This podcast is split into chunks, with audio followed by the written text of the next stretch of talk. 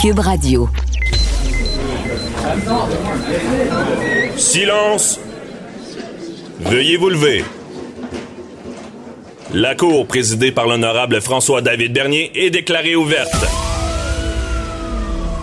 Entrez dans les coulisses de la justice. Écoutez, vous serez pas jugé. Ils appellent à la barre les acteurs de l'actualité. Oui, votre honneur. Avec François-David Bernier. Avec François-David Bernier. Avocat à la barre. Cube Radio. Bonjour, vous êtes à l'écoute d'Avocat à la barre. Euh, Aujourd'hui, euh, une émission. euh, ben, un, on répond à vos questions, les questions que vous pouvez nous poser sur le 1-844-425-0417. Euh, ensuite, euh, une entrevue avec euh, Richard Olivier de JE. Euh, pour ceux qui l'ont écouté jeudi à JE, on parlait de fraude de chiots, de maltraitance d'animaux. On a révélé des affaires assez troublantes durant, la pa- pandémie. Une demande qui est incroyable pour des chiens. Il y a des malfaiteurs qui en profitent. On lui en parle tout à l'heure. Euh, ensuite, entrevue à ne pas manquer, très intéressant. Il y a Maître Frédéric Bérard, euh, qui est chroniqueur à l'émission, qui revient. euh, on parle des drames qui se passent en CHSLD. On met souvent la faute sur les employés, mais il y a toute une autre réalité. On sait avec les CHSLD, la pandémie a révélé beaucoup de problèmes. On lui en parle dans quelques instants. Votre émission commence maintenant. Vous écoutez Avocat à la barre. On va parler de fraude de chiots. Imaginez, quand il y a une demande dans un domaine, on veut quelque chose, ben, il y a souvent des malfaiteurs qui vont en profiter. On sait là, euh, qu'en ce moment, avec la pandémie, les chiens ont la cote. Les gens en veulent. Il y a beaucoup de demandes. Les gens sont impatients. Et euh, malheureusement, ben, flairant les bonnes affaires, il y a des vendeurs malhonnêtes qui importent des chiots, qui vendent jusqu'à 10 fois le, le prix.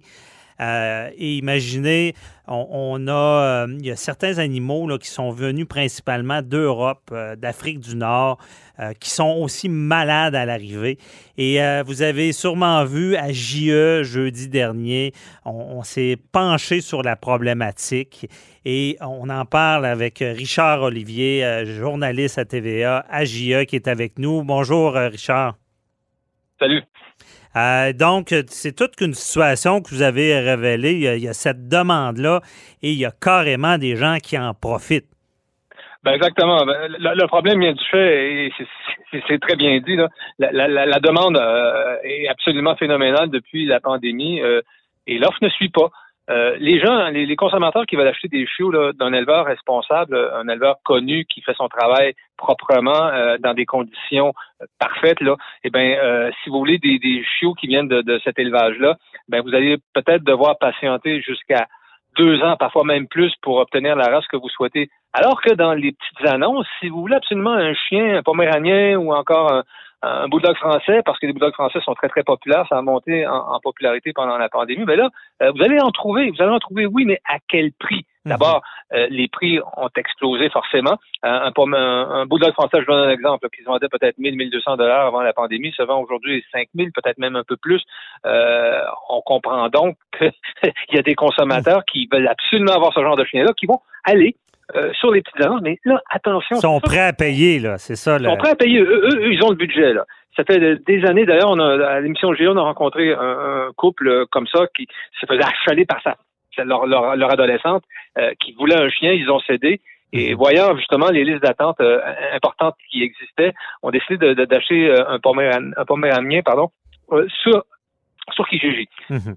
3200 dollars euh, qu'on offrait, euh, qu'on devait payer pour cette bête-là. Euh, C'était un individu qui s'appelait Sarez, supposément, euh, qui vendait la bête, euh, plusieurs échanges textos. Et donc, ce couple euh, s'entend avec Sarez pour aller chercher la bête. Une fois arrivé sur place, l'échange se faisait dans un hall anonyme euh, d'un immeuble de, de, de Côte-des-Neiges à Montréal, dans le quartier Côte-des-Neiges, pour ceux qui savent où c'est. là. Euh, et là, le, le, le, le, le, le- le revendeur de chiens, c'est comme ça qu'on les appelle, les brocas, eh ben, exige qu'on paye en comptant. OK. Euh, L'échange se fait, euh, le chien est remis euh, à, à, monsieur, à monsieur Blais, et donc, il repart à la maison.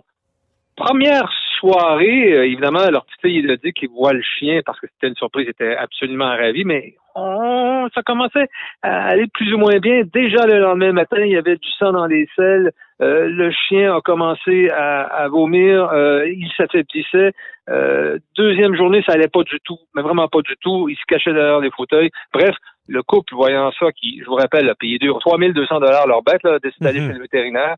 Et là, ben, le vétérinaire est, assez catégorique quand il voit la bête. Il dit, écoutez, moi, je soupçonne ce qu'on appelle le parvovirus. Là, c'est un, virus euh, canin très, très, très contagieux qui fait en sorte que s'il est maltraité, ce virus-là, ben, euh, fait en sorte que la bête là, va mourir dans les prochains jours. Et c'est ce qui est arrivé. La, la vétérinaire a dit, écoutez, si vous voulez vraiment le soigner, puis je vous garantis pas du succès de, de, des soins qu'on va lui de prodiguer, là, ça va vous coûter 6 000 dollars, mais à votre place, je pense que mhm. votre chien y est condamné. Alors, le pauvre couple a dû évidemment euh, consentir à l'euthanasie de la bête. Il y avait déjà un, nom, ce chiot-là, il s'appelait Milo, mais ah Milo euh, n'a pas survécu évidemment à la, famille d'adoption et ils l'ont abandonné mhm. comme ça. Parce que ce, ce processus-là amène carrément à la maltraitance là, avec ces brokers-là qui importent dans d'autres pays. Là que ces chiots-là euh, sont d'abord, d'une part, euh, arrachés trop, trop rapidement à, leur mère, parfois même cinq semaines. Même si c'est interdit au Québec et au Canada d'importer des chiens de, de 8 mois et moins, on, on, le fait quand même euh, avec des papiers mhm. que l'Agence canadienne d'inspection des aliments regarde de façon assez rapide. Et ces, ces chiots-là arrivent donc par cargaison. il y avait un moment donné l'an dernier, je ne sais pas si vous avez vu ça, là, mais on, en, on, relate cette histoire-là dans, dans, dans, dans l'émission il y avait un vol qui partait de l'Ukraine, de Kiev, et qui est arrivé à l'aéroport de Pearson à Toronto avec 500 bulldogs français dans les cages. Et là-dessus, il y en avait 38 qui étaient décédés du parvovirus. Plusieurs autres souffraient de maltraitance, de malnutrition euh, et étaient vraiment dans un état pitoyable. Donc, on voit que ces transports-là, parfois, se font déjà dans des mauvaises conditions. On a vu mhm. beaucoup d'isonachio au Québec, le voyant que, qui nous montraient on l'a montré à GIA déjà l'an dernier, qui nous montrait des chiens euh, qui étaient dans des conditions pitoyables, mais mais c'est pas que ça. Là. Maintenant, ces importateurs-là vont chercher des chiots dans des conditions probablement encore pires, dans des, des endroits euh, qu'on n'a jamais vus. Et ces mhm. chiots-là arrivent au pays, ils sont vendus sur Internet. C'est ça qu'on montre à GIA. Donc, pour revenir à ce couple euh, qui avait acheté le petit Milo, Benoît Blais et Stéphanie Séguin, ils ont retracé le, le, le, vendeur. Il s'appelait Sarez, mais dans le fond, c'était Mohamed Ayari on l'a aussi retrouvé pour lui demander des explications. Et là, ben, le pauvre euh, Monsieur Mohamed Ayari a jamais voulu nous répondre. Il a abandonné le chien parce qu'il vend toutes sortes de races, Monsieur Ayari, sur Internet. Et il a abandonné le chien qui voulait nous vendre 3 000, euh, dollars. Vous l'avez rencontré, quand il a su que c'était JA, il vous, il vous l'a laissé là, là, dans le ben, C'est parce que je lui pose des questions. Il nous avait évidemment donné rendez-vous dans un lieu qui n'était pas chez lui, dans le hall d'entrée d'un immeuble toujours dans Côte-des-Neiges, qui n'était pas chez lui. Hmm. Il y avait un code, euh, mais bon, je pense que quand on a commencé à lui poser des questions, on, on avait fait exprès pour qu'il laisse le chien derrière, pour qu'il monte ses papiers. Je voulais pas, euh, absolument pas faire en sorte que qui, sache qu'on était jeu avant que avec sa bête dans les mains parce que je, craignais qu'il ouais. à la course avec le chien. Je fais, en sorte qu'il laisse dans le hall. Et là, quand je me suis présenté comme journaliste pour lui poser des questions, savoir d'abord comment tu l'as payé ton chien, hein, son chien. Souvent, les importateurs comme ça, les, les achètent quelques centaines de dollars. Mais voyez le prix qu'il nous vendait, là, son Yorkshire, là, il nous vendait lui 3000 dollars, une petite bête là, toute frissonnante qui avait, qui avait à mhm. peine cinq semaines. Euh, donc, c'est ça. le pauvre, euh, quand j'ai commencé à lui poser des questions, s'est mis à fuir. Et nous, on s'est retrouvé avec cette bête-là dans les mains. Mm-hmm. Euh, qu'est-ce qu'on fait là? Est-ce qu'on l'attend? Il ne reviendra pas s'il nous voit. On peut pas le laisser dans le hall d'entrée. Est-ce qu'on va voir les policiers? Les policiers ne sauront pas quoi faire avec. Finalement, on, a décidé de, d'amener cette bête-là euh, chez un refuge avec qui on avait déjà parlé justement du problème d'importation de l'eau. Eux ont accepté de le faire. ils l'ont gardé pour aller euh, l'amener dans un, chez un vétérinaire. Ce, groupe s'appelle euh, des aristopathes. Mhm. Donc, euh, c'est un refuge de dernier recours. Quand un vétérinaire voit un chien, un chiot, qui a été abandonné puis qu'il ne veut pas l'euthanasier, mais qu'il n'a pas les moyens de ou qu'on n'a pas les moyens de, de, de, payer pour ses frais, c'est eux qui vont le prendre en charge et qui vont payer pour ça grâce à du sociofinancement. Donc, on est allé porter ce chiot-là chez ces les aristopathes qui chez les vétérinaires. Écoutez, ça 700 dollars. 700 dollars. Il était malade, ouais. La bête, euh, on a trouvé des traces de parvovirus, on l'a vraiment pris à temps. Euh, fort probablement qu'il aurait subi le même sort que Milo. Euh. Mhm.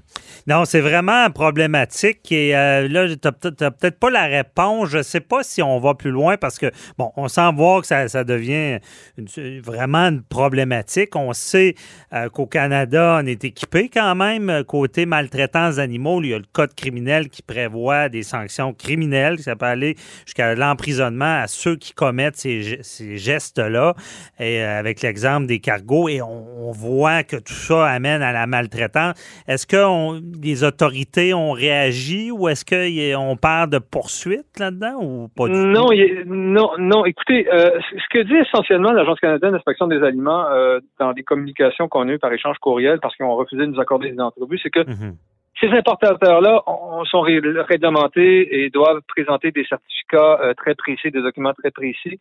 Et ce que dit l'agence, c'est que quand arrive un carreau comme celui-là, euh, ben écoutez, euh, si les animaux semblent en bon état, bon c'est pas tous les avions là qui arrivent comme euh, celui du Crown Airlines avec des, animaux morts. Mhm. S'ils semblent généralement en, bon état, on va laisser passer puis on va on va, on va le, faire en sorte que les importateurs prennent leur cargaison en se fiant sur la bonne foi des documents qui sont remis par les gens qui importent les chiots. OK. Donc, on ne va pas trop fouiller ou euh, enquêter sur la santé ou la manière qui ont été pris dans d'autres pays. Là. non, évidemment, on n'a pas de budget. On n'aura pas de budget de toute façon pour y aller. Mhm. Mais euh, on s'entend que ces chiots-là euh, peuvent déjà, puis on l'a vu avec le, chien de, de M. Blais et Mme Séguin, là, déjà en, eux le, le, virus parvovirus parce que c'est tellement contagieux dans, dans le transport qu'ils se le donnent un l'autre. Et le vétérinaire de l'Agence canadienne d'inspection des aliments, quand, voit, quand il voit arriver ces cargaisons-là, si les chiots ont l'air le moindrement mhm. en santé ou normaux, ils vont ils vont laisser passer la cargaison, c'est tout. Euh, c'est ce que reproche d'ailleurs l'association euh, québécoise, l'association canine québécoise qu'on a rencontrée ici dans l'émission. Euh, ils ont remarqué aussi évidemment une augmentation de ces importations-là. Euh, on parlait de, de Moldavie, d'Ukraine, peut-être même de Tunis aussi. Bref, euh, ils reprochent ce, laxisme-là un peu là, mhm. des importateurs. Ils mettent en garde évidemment les consommateurs qui seraient fait tenter parce qu'ils veulent un chien à tout prix. C'était le, thème de notre émission, ben euh, de dépenser ces, sommes-là pour des, des chiots qui, risquent d'être malades. L'autre problème, et c'est ça qu'on révèle dans l'émission. L'autre problème qui arrive quand on achète des chiots qui sont ça, qui sont séparés trop rapidement de leur mère, parce qu'on comprend que c'est ça ce qui se vend le mieux, hein, des petits chiens, mhm. ben, euh, il y a des problèmes de comportement qui peuvent arriver avec ça parce que la mère n'a pas le temps de faire son travail de, de, de, de socialisation. la socialisation, en plus, en temps de pandémie, ne se fait pas. Mhm. Donc, les chiens, ce sont des chiens qui ont peur et un chien, c'est une vétérinaire qui nous dit dans l'émission, un chien qui a peur, ben, c'est un chien qui meurt. On s'attend peut-être même à une augmentation de morsures. C'est ouais, c'est très grave. C'est sûr que quand il n'y a pas de conséquences, puis on voit que c'est un fléau, il n'y a pas de conséquences, c'est certain que ça risque d'avoir lieu. Mais ce que vous, ce qu'on dit aux consommateurs, c'est quand c'est trop beau pour être vrai, euh, il y a peut-être un problème, puis il faut, faut s'armer de patience dans ce domaine-là pour avoir des, bons chiots là, qui sont pas maltraités. Oui, absolument. Mais il y a des conseils d'usage qu'il faut Absolument. Euh, il faut poser des questions. Il faut poser des questions précises à ces gens-là, puis euh, se méfier de certains documents qu'on va remettre entre les mains, téléphoner sur les numéros de téléphone qui sont là, parce que ce que ce qu'on nous dit, là, notamment, il faut questionner les éleveurs sur les, origines du chien. Si vous voulez un bulldog français, par exemple, mm-hmm. Euh, il faut savoir qui sont les parents. Il faut savoir euh, quel, quel, nombre de portées euh, les, les, la, la, la, mère a eu par année, parce que une mère euh, qui a trop de chiots risque d'avoir des problèmes génétiques. Mm-hmm. Il faut savoir aussi quels sont les, les, parents. il faut les voir. Aujourd'hui, avec la technologie, il y a des vidéos, il y a, des Skype qu'on peut faire, il y a des, des FaceTime. Oh, Demander aux éleveurs de voir les parents. Euh, demander de, aussi de voir si le carnet de vaccin du, du, chiot en question. Euh, il faut pas, il faut pas s'aveugler. Et euh, s'il y a moins de demandes, les gens sont, prennent plus de précautions, ben il y aura moins de problèmes. Félicitations pour votre bon travail. Je pense que déjà d'en parler, de le dénoncer, ça, ça va aider. merci beaucoup, Richard Olivier. On se reparlera pour un autre dossier. Bye bye. Au revoir.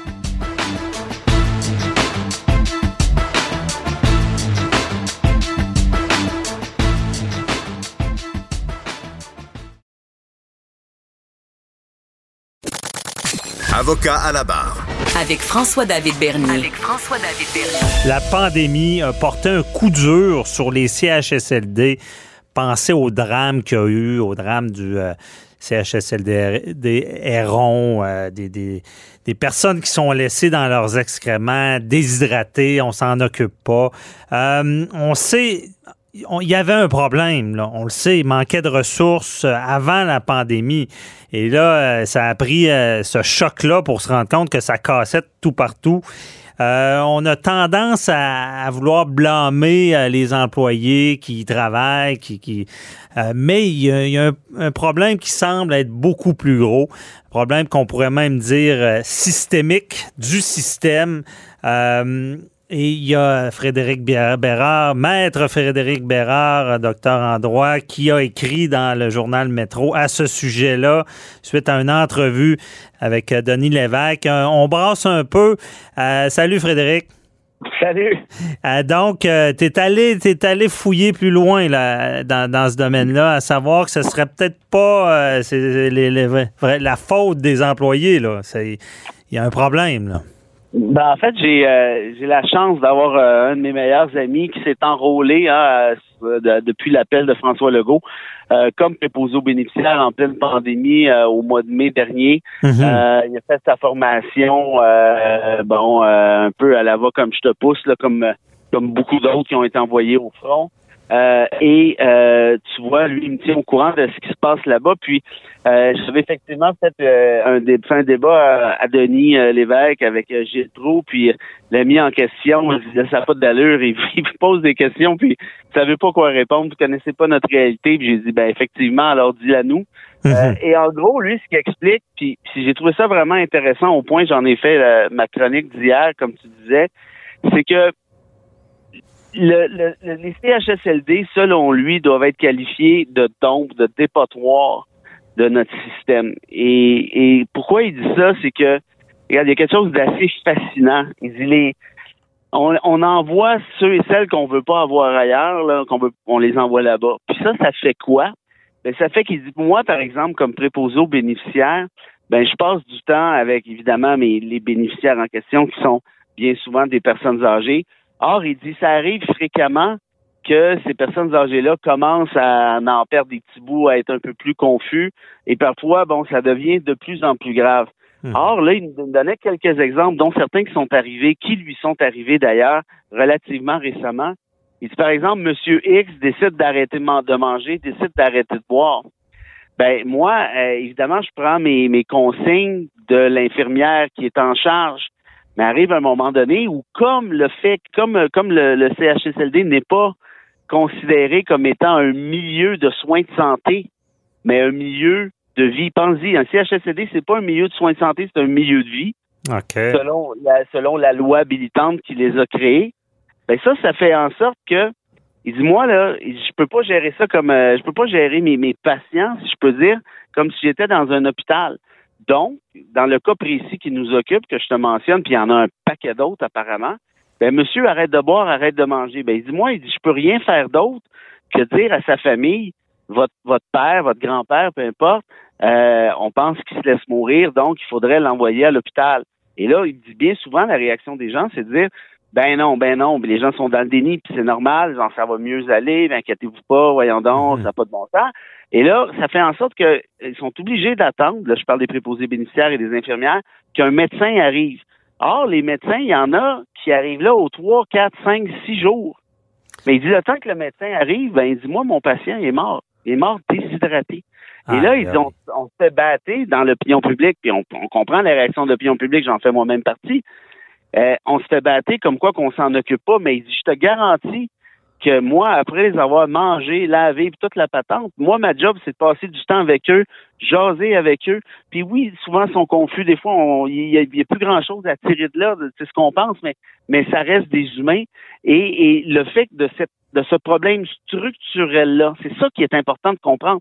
C'est pas un, manque d'humanisme, c'est mhm. pas genre un manque de, comment je te dirais, de compétences de ces préposés-là ou de ces infirmières-là. C'est un manque de ressources. T'as pas de médecin. Qu'est-ce que tu veux qu'ils fassent? Ils peuvent pas les forcer à manger, ils peuvent pas les forcer à boire, comme ça pourrait être le cas à l'hôpital. Ben, effectivement. Mais Je sais pas, mais ça fait un méchant. Ça fait longtemps qu'il y a un problème. C'est seulement pour être.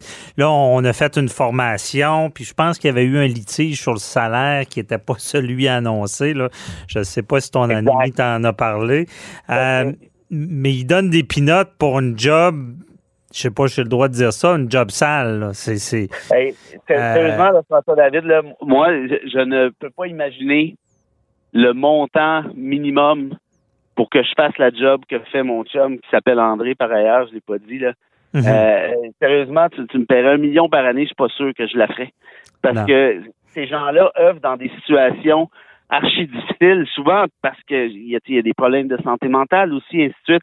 Ils se font frapper par par, euh, par les bénéficiaires. Euh, ah, ça peut être violent, là.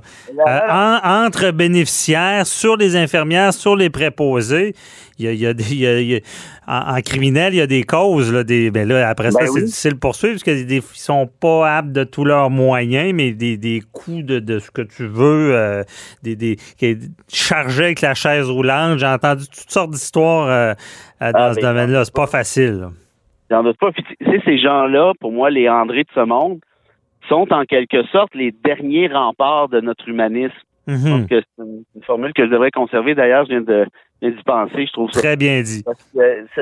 mais c'est effectivement le cas. Mhm. Parce que qui tu parlais de job sale, qui veut faire des jobs comme ça qui sont ingrates, qui ne sont pas bien payés? François Legault, je suis désolé, mais il leur a menti. Il leur a dit vous allez rentrer là, puis ça va être tel montant de l'heure. Or, au final, finalement, je pense que c'est quelque chose comme 5 piastres de l'heure de moins que ce qui est promis. Quelque chose comme 20, ils ont 20 puis ils devaient avoir 25 ou un truc. Ah non, il y avait tout qu'un litige. Puis s'ils lâchaient, il fallait qu'ils remboursent. Là. il y en a qui n'étaient pas contents. Là. Et, puis, tu sais quoi, dans la formation en question qu'André a suivie, il m'expliquait, je me souviens pas des chiffres exacts, mais je me souviens des proportions, par exemple. Ils ont, on a commencé à, mettons, à 20 coques. Ben, à la fin de la formation, s'il était 5, c'était beau. Puis là, on mhm. parle pas d'une formation de cinq ans, là, c'est une formation de, de, je sais pas, six semaines, peut-être deux mois, je me souviens plus. Donc, ça pour dire que ces gens-là, il y en a qui abandonnent parce que la plupart abandonnent parce que c'est excessivement difficile. C'est difficile d'un point de vue physique. C'est difficile peut-être surtout d'un point de vue moral. Or, si on n'a pas ces gens-là, on est cuit. Et là, et moi, c'est ce qui me fâche le plus, c'est qu'on continue à faire en sorte qui s'est rien passé depuis la pandémie. Je sais pas si tu remarques ça, là, mais François Legault, au début, rappelle-toi, là, ben, pendant, au début, pendant six mois, ah il dit, oui, oui, on a beaucoup de morts, mais tu sais, il faut faire attention parce que la grande majorité de ces morts-là ont lieu dans les CHSLD. Donc, donc quoi, François, c'est que c'est moins grave? C'est quoi, ces gens-là ne pas, sont pas québécois à part entière? Il y a deux catégories de citoyens, les Québécois puis les petits vieux qui crèvent les CHSLD. Moi, j'ai toujours trouvé ça absolument aberrant. Et là, mhm. tu regardes d'un point de vue solution, parce que je comprends qu'une pandémie, ça surprend tout le monde, les gens sont pas prêts, nos dirigeants savent pas trop ça s'en va, puis ça, c'est normal, je comprends ça. Mais là, là, ça fait déjà un an. Et est-ce qu'il y a eu des solutions qui ont été envisagées et apportées depuis? De ce que je comprends. Marguerite Blais est encore en poste, tout va bien. Qu'est-ce qu'elle a fait? On n'a aucune idée. On sait qu'il y a une coupe d'années, elle a envoyé des clowns pour foirer les personnes âgées, mais c'est à peu près tout. Laisse faire les clowns, il se passe rien. Et là, ce que je sais, c'est qu'on parle pas de, de, de, comment je te dirais, de milieux qui sont considérés comme des soins hospitaliers, alors qu'à la base, entre toi puis moi puis la boîte à bois, c'est pas mal ça que c'est en très bonne partie. Mhm, ben oui. Euh, c'est honnêtement, il y a un réel problème. Puis avant la pandémie, c'est tous les bobos ont sorti pendant la pandémie, mais tu as raison, je suis pas sûr qu'on va faire quelque chose. Puis c'est triste. De... Moi, moi c'est toutes les. Puis physiquement, c'est dur pour eux. Psychologiquement, j'ai eu beaucoup de témoignages aussi de mon côté de, de ah préposés qui disent qu'ils sont malheureux, détruits parce que ils n'ont pas le temps de s'en occuper, il y a manque de ressources, ils, sont, ils sont forcés à un certain moment des traiter comme des, des, des, des je sais pas comment le dire, des, je veux pas, pas, aller contre ceux qui aiment les animaux, comme des animaux, mais dans le sens qu'ils que n'ont ils ont pas le, le, temps puis les ressources de bien s'en occuper, puis il y en a qu'au final, ils vivent très mal avec ça, ils se sentent coupables, puis euh, je veux dire, si notre société euh, devrait. Euh, de, la façon que tu traites les aînés, c'est toujours. Euh, c'est révélateur d'une société. Puis là-dessus, je pense que tu as raison, on l'échappe. puis on l'échappe sur plein de domaines. À un autre moment donné, je parlais, je parlais de la, mal, de la maltraitance, qui, qui est même pas dans le code criminel.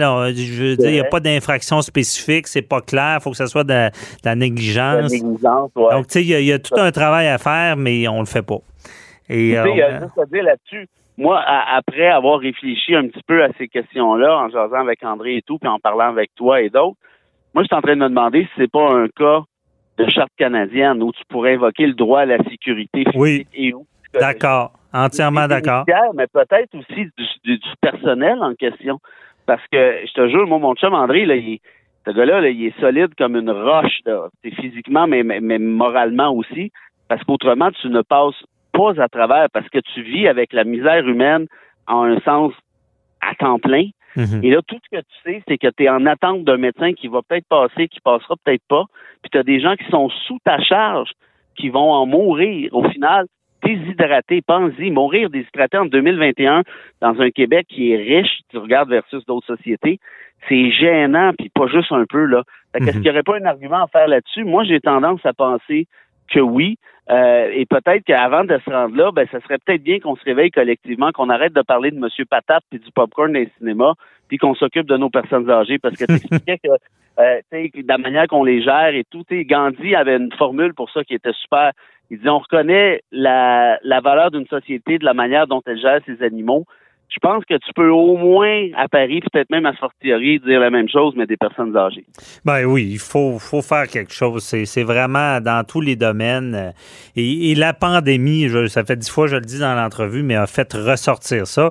Mais la question qu'on se pose, puis on le verra dans, dans, le futur, est-ce que, comme tu as dit tantôt, ça va, on est scandalisé sur le coup, après ça, ça redescend, puis ça va rester de même des années encore? Souvent, c'est le cas. Ben, regarde, avec les, nos jeunes, c'est la même affaire avec la DPJ, là, comment de drame ça prend pour qu'il y ait une commission Laurent? Mais comment de drame dans le domaine euh, des, aînés ça va prendre pour qu'il y ait à un moment donné que ça, du brasse camarade, puis peut-être qu'on en fasse une commission, puis qu'on se dise les vraies choses pour régler le problème, ben, du moins l'améliorer. Ben, tu sais, le cas dont je te parle, les cas dont je te parle, parce qu'il y en a plus qu'un, ça a même malheureusement rien à voir avec la pandémie. Ce sont des cas de déshydratation. Oui, c'est ça. C'est je veux dire, ça arrivait avant, ça arrive aujourd'hui, puis ça va encore arriver avec la structure qu'on a là. Mhm. Je veux dire, entre toi puis moi, je ne suis pas médecin de la santé, je suis pas, ministre de la santé, je suis pas médecin du coup, puis à la limite, je connais rien. Mais ça m'a pas l'air d'être du génie nucléaire de changer le statut des CHSLD pour, d'une part, s'assurer qu'il y a une meilleure euh, comment dire, prise en charge des mhm. bénéficiaires pour les traiter comme des, patients, comme par exemple dans un hôpital, première des choses. Puis deuxièmement, des ressources. Tu sais, nous dire ça coûte cher, ça coûte cher. C'est drôle parce que pour bien des affaires d'envie, là, je regarde aller nos gouvernements, là, particulièrement provinciaux, là, garocher de l'argent à gauche, à droite, là, pour les mhm. de Fitzgibbon, ça, il y en a toujours de l'argent. Mais il me semble que pour euh, des préposés aux bénéficiaires, moi, ça me gênerait pas, qu'il y en a encore un petit peu plus. Hein. Ben oui. Tout est une question de priorité. Et là, on, invite les gens à lire ton article. C'est une priorité. Maintenant aussi, c'est un peu dégueulasse ce qu'on peut entendre dans ce domaine-là, sans enlever rien au personnel parce qu'ils font tout un travail. Effectivement. Au contraire. Et puis c'est pour ça que j'ai voulu faire ce truc-là parce que je sors de ma zone de confort. je ne suis pas, suis pas un spécialiste de Non, non, c'est ça. Mais je veux essayer d'amener le sujet. C'est pour ça qu'on en parle aujourd'hui. Ben oui. Je veux essayer d'amener le sujet sur certaines tribunes en disant Regardez, ça, si c'est pas une priorité, on fait dur. Puis plutôt que de lancer la roche au personnel, c'est souvent un réflexe qui est normal. Puis oui, il y en a des mauvais, du mauvais staff, mais en gros, le problème, il n'est pas là. Il n'est pas, pas chez le staff. Le problème, il est structurel. Puis ça, c'est notre job comme, euh, comme société de s'arranger à ce que ce soit modifié en mettant de la pression politique, mhm. qu'on fasse passer ces gens-là comme étant des priorités et non pas des, comment je dirais, des, euh, des, des faire-valoir de dernière, euh, de dernière liste. Ben, effectivement. On se laisse là-dessus. Déjà, j'ai défoncé parce que c'était trop intéressant là, sur le temps. Puis comme... Un plus léger. Ouais, c'est ça. Mais déjà, de le dénoncer, c'est important. C'est un premier pas vers du mieux. Merci, Frédéric. A été fin. Merci beaucoup. Bye bye. À, toi, à la semaine prochaine. À la semaine prochaine. Bye.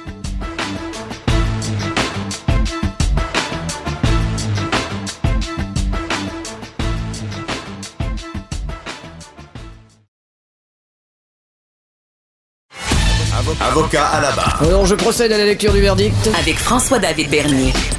Les meilleures plaidoiries que vous entendrez. Cube Radio. Au Canada, il y a une loi sur euh, la- les langues officielles. On sait qu'en ce moment, il y a la ministre Joly, là, il y a un projet, on travaille à, à- à l'améliorer, à la changer, à l'actualiser.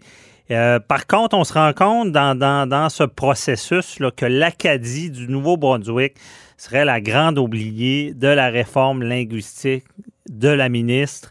Et euh, on, voudrait, parce qu'on sait, hein, il, y a, des statuts qui sont reconnus euh, par le, bon, exemple au Québec, il y a deux langues officielles, donc il y a un impact sur toutes euh, euh, les, les- commerces. Et, donc, il y, a, tout cet élément-là de langue officielle. Et dans ce processus-là, on aurait oublié l'Acadie. On en parle avec euh, M. Alexandre Cédric Doucet, qui est président de la Société de l'Acadie du Nouveau-Brunswick. Bonjour.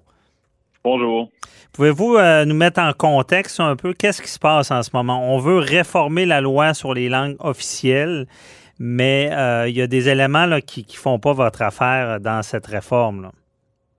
Effectivement, je pense que pour euh, expliquer le sujet qui est un peu un peu complexe, je pense qu'il faut quand même donner un aperçu euh, historique euh, Mhm. du, du dossier.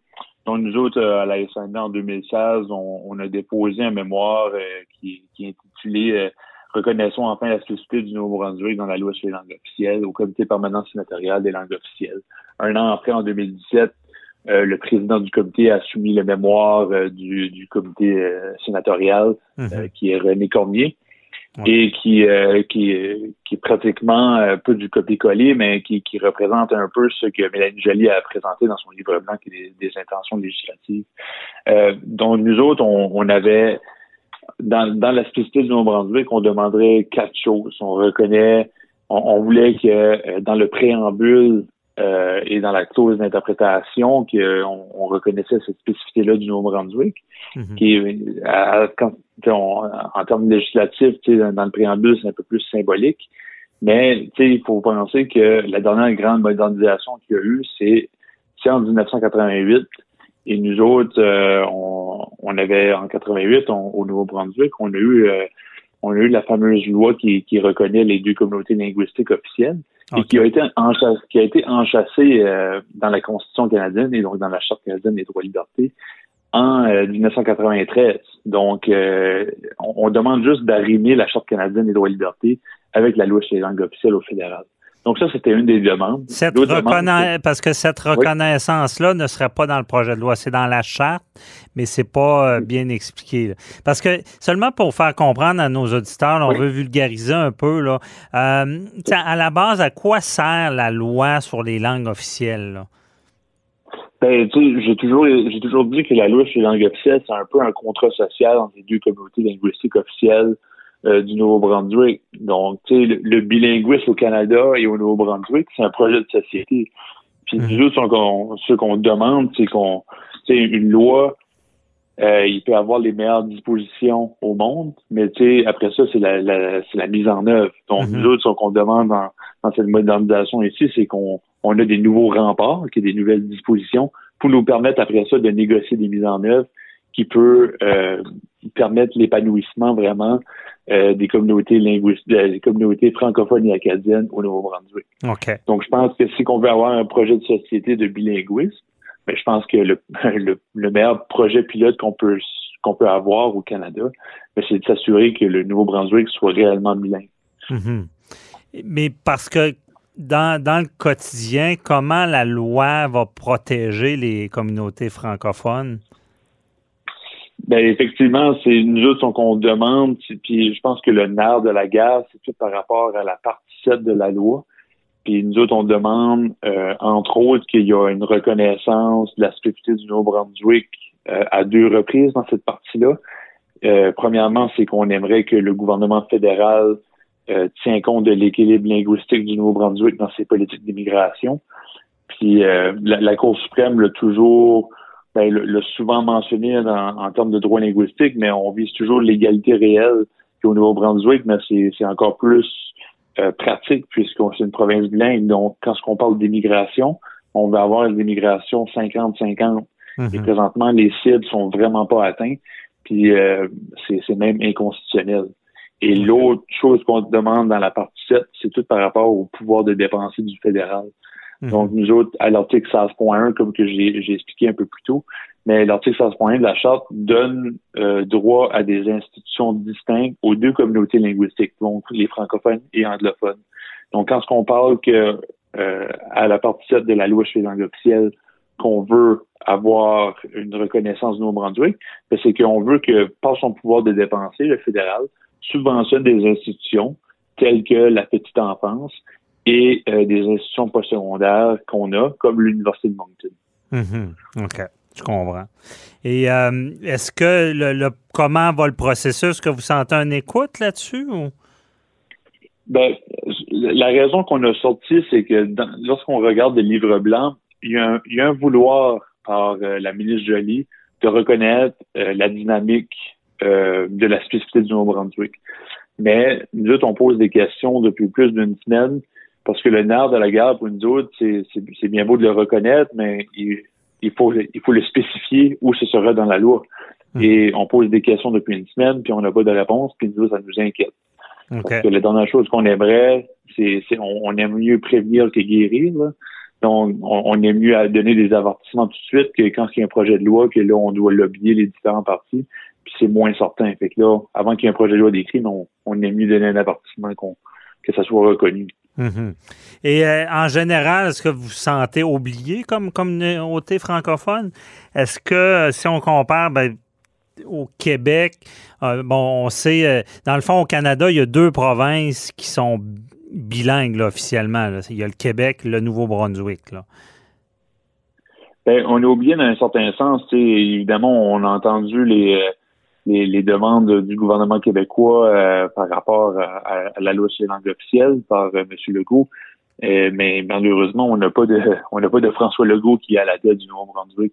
Euh, donc, euh, nous de notre côté, on se fie un peu au fédéral pour nous protéger mhm. pour, pour des raisons politiques aussi. OK. Et mais le bilinguisme au Nouveau-Brunswick, est-ce qu'il se porte bien? Oui non. Si, si on demande la question aux communautés linguistiques minoritaires en dehors du Québec, en dehors du Nouveau-Brunswick, si au Nouveau-Brunswick ça va bien, ben ils vont dire ben oui, mais ils ont un statut bilingue. Mais dans sur le terrain, c'est autre chose. Tu sais, euh, oui, on, on a quand même placé des bonnes, euh, on a des dispositions législatives qui nous aident, mais euh, la, mise en œuvre est très difficile à voir, puis la volonté, volonté politique est rarement là. Mmh. Peu importe que ce soit un gouvernement libéral ou progressiste conservateur, c'est toujours vraiment difficile dans la mise en œuvre. Donc là, présentement, on a une modernisation de la loi sur les langues officielles au fédéral, mais on a aussi une révision, nous autres, au Nouveau-Brunswick, de la loi. Fait que, euh, mettons qu'on est très occupé présentement, mhm. mais euh, on, fait que présentement, c'est un peu euh, des, un terrain mini. OK.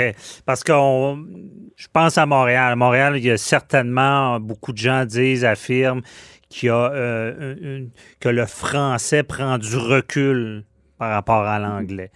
Euh, est-ce qu'au Nouveau-Brunswick, c'est cette inquiétude-là que vous avez? Bien, on a toujours cette inquiétude-là. Et là, il y, a justement une, étude qui est sortie, je pense, ces deux semaines passées au Nouveau-Brunswick. Et il commence à avoir des signes très inquiétants euh, par rapport à la désintégration du français au Nouveau-Brunswick. Donc, je pense qu'il faut vraiment être aux aguets. Puis, au niveau démographique, euh, les, les, francophones, les Acadiens ça, se passe bien, mais on a toujours un décalage par rapport aux anglophones. Mhm. Je pense que nous autres, le, point important qui, qui risque d'être un, un, point vraiment crucial pour nos communautés, ça va être l'immigration. C'est de s'assurer qu'on on aille chercher des immigrants francophones et que ça soit vraiment égal euh, à la communauté anglophone pour qu'on ait une pérennité. Parce qu'en ce moment, vous n'avez aucun contrôle là-dessus. Là. Non, c'est ça exactement. la mise en œuvre de, la charte ou de la loi euh, n'a pas vraiment lieu. Fait qu'on doit toujours se battre avec les gouvernements puis les, les avertir euh, qu'ils mhm. font mal leur job. OK. Et euh, au niveau scolaire, est-ce qu'il y a, cette volonté-là de, que, les deux langues soient, soient mises de l'avant? Est-ce qu'il y a des protections pour le français, comme il y a au Québec un peu? Ben, au, niveau scolaire, euh, au, au, niveau des, écoles francophones, je pense que c'est toujours, évidemment, c'est pas dans mon champ d'expertise, puis c'est pas des dossiers que je travaille au quotidien, mm-hmm. mais euh, je pense que les écoles francophones et académiques se, portent quand même assez bien. Euh, et, évidemment, je pense qu'on pourrait faire une meilleure application de l'article 23 au niveau de la gestion, puis au niveau des, des, des infrastructures. Euh, mais je pense que ça, ça, ça va avoir lieu dans les prochaines années. Je pense que aussi l'un des un des plus gros problèmes qu'on a, c'est au niveau de l'immersion française. Mhm. Euh, on serait supposé d'être un exemple au niveau du Canada sur euh, notre gestion de, de l'immersion. Et je pense qu'on a un des pires. Le, niveau de succès qu'on a est, est sincèrement atroce. Donc, je pense que puis là, notre gouvernement présentement, heureusement, a un vouloir d'améliorer l'immersion française. Mhm. je comprends. En tout cas, on, vous souhaite euh, d'être entendu et que ça, ça, aille dans le bon sens. Euh, merci beaucoup, euh, M. Alexandre Cédric Doucet, c'est le président de la Société de l'Acadie du Nouveau-Brunswick. Bonne journée. Merci beaucoup pour l'invitation. Bonne journée à toi aussi. Au revoir.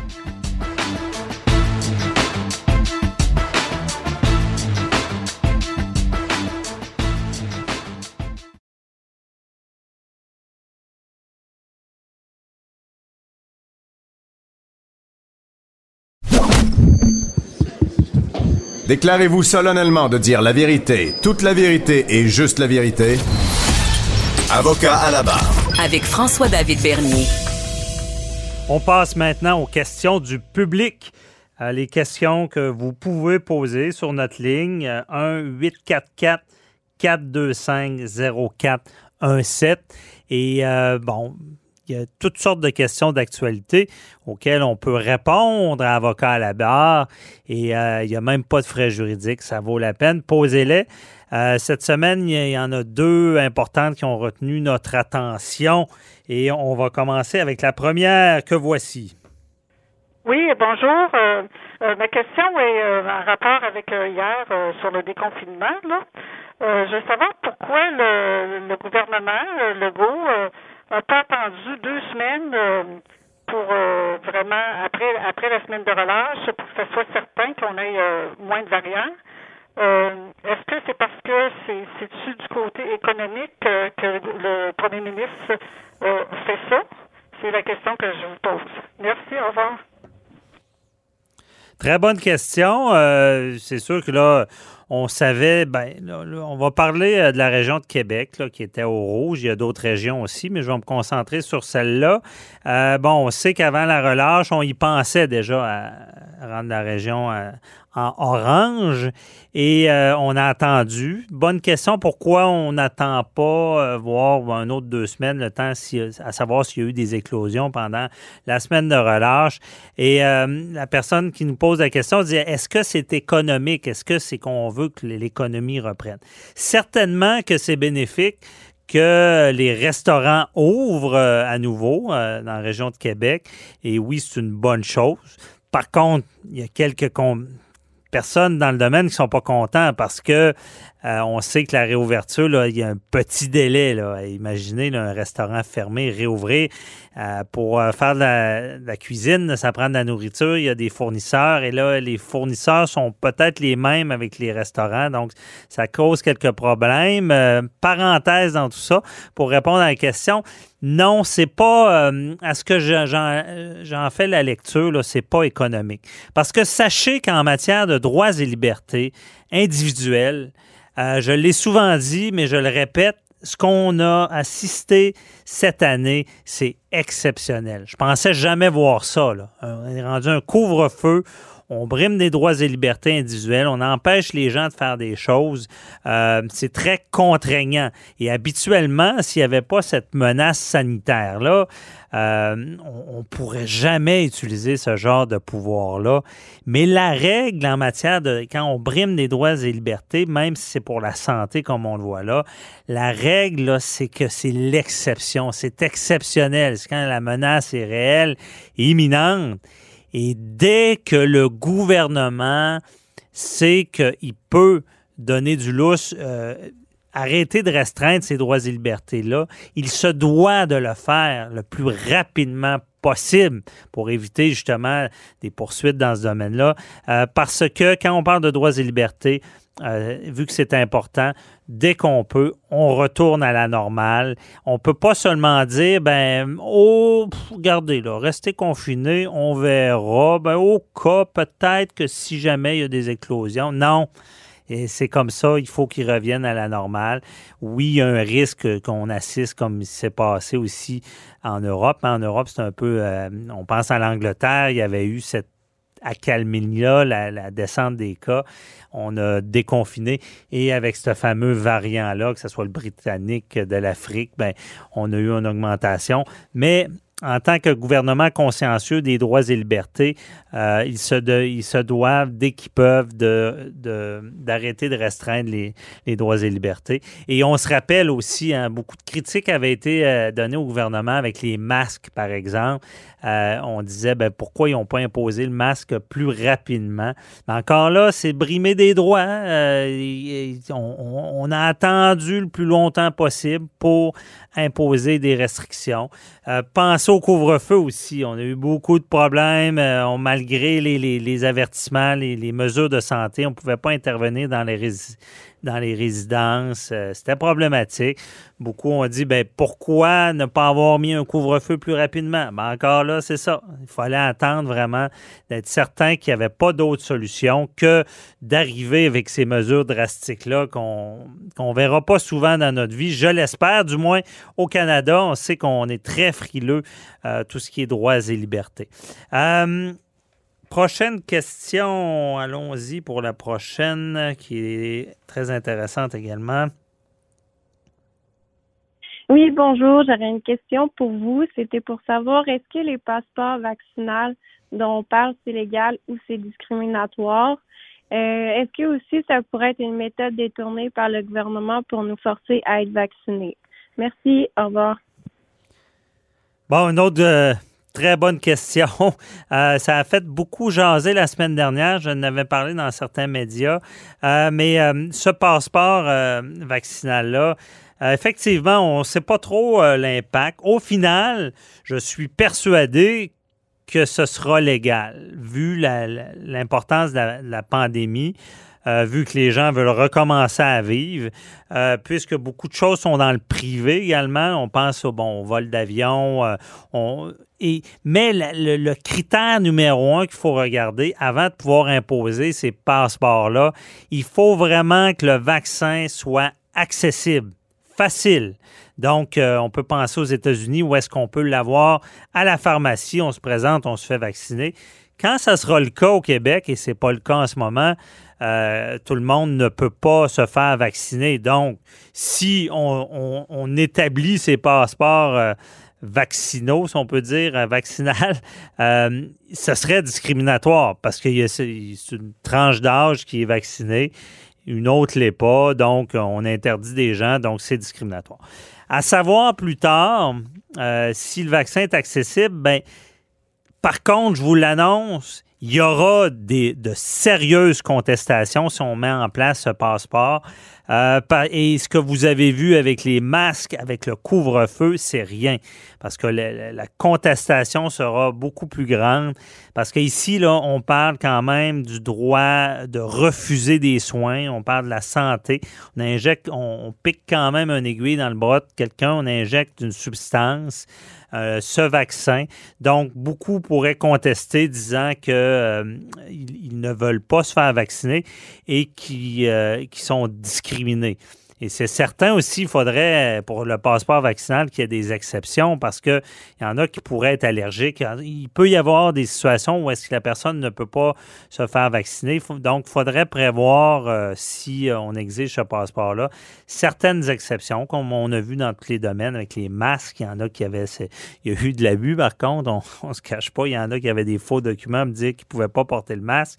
En tout cas, pour ce qui est des vaccins, euh, ce sera le cas parce qu'on ne peut pas. Euh, il faut pas. dans la question, c'était quand même intéressant l'aspect. Est-ce que le gouvernement fait indirectement ce qu'il n'a pas fait directement? Directement, ce serait d'obliger le vaccin. Euh, on sait qu'avec la loi sur la santé publique, il pourrait le faire. On sait d'avance qu'on ne veut pas aller là avec le gouvernement. Ça prendrait une situation catastrophique que les gens ne se font pas vacciner, mais la réponse est quand même bonne. Les gens veulent se faire vacciner. Donc, euh, il faudrait vraiment euh, qu'il y ait un problème pour obliger le vaccin. Il pourrait. par contre, c'est vrai que certains pourraient clairement dire, ben vous, au final, vous l'obligez parce que ça prend ce passeport-là un peu partout. Ça, ça, ça fera sûrement partie des, contestations euh, si on, se rend jusque-là. Mais dans la logique aussi, dans le privé, euh, d'exiger des choses avant, par exemple, de rentrer dans un commerce, ben, vous ne pouvez pas rentrer sans votre T-shirt. Bon, c'est ça, c'est...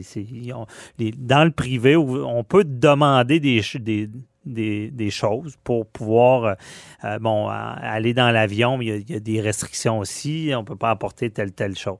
C'est sûr que là, ce que, où je vois un problème, c'est que ça reste, euh, c'est médical, c'est un vaccin et il y a le, refus des soins. Donc, on, on, assistera certainement à des contestations, mais au final, je prédis que ça sera légal si on se rend là.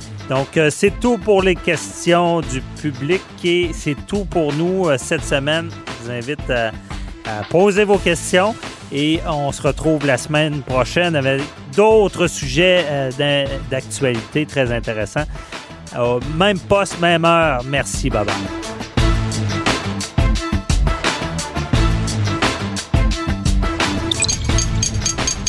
Cube Radio.